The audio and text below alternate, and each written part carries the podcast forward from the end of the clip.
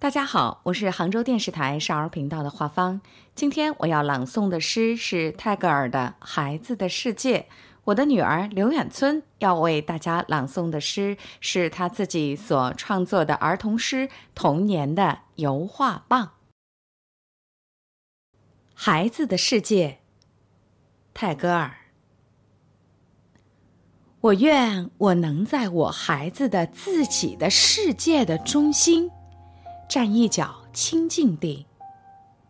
我知道有星星同他说话，天空也在他面前垂下，用他傻傻的云朵和彩虹来愉悦他。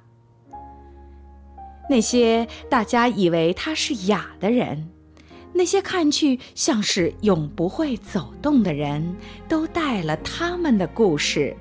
捧满了装着五颜六色的玩具的盘子，匍匐的来到他的窗前。我愿我能在横过孩子中心的道路上游行，解脱了一切的束缚。在那儿，使者奉了无所谓的使命，奔走于无始的诸王的王国间。在那儿。理智以他的法律造为纸鸢而飞放，真理也使事实从智库中自由了。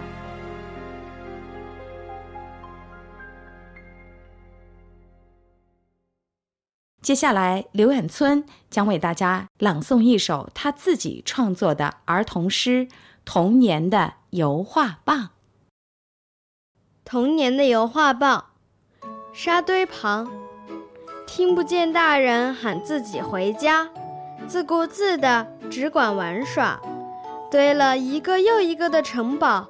太阳公公慢悠悠地回到家，孩子们也同太阳一起不舍地离开了一个个城堡。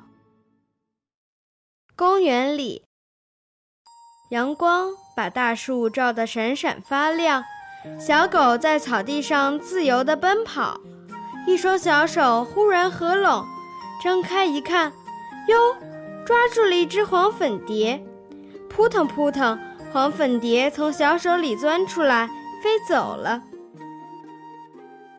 泳池边，看着水池却迟迟不敢下水，抱着小皮球颤颤巍巍地走进水中，呵，浮起来了，哎呦！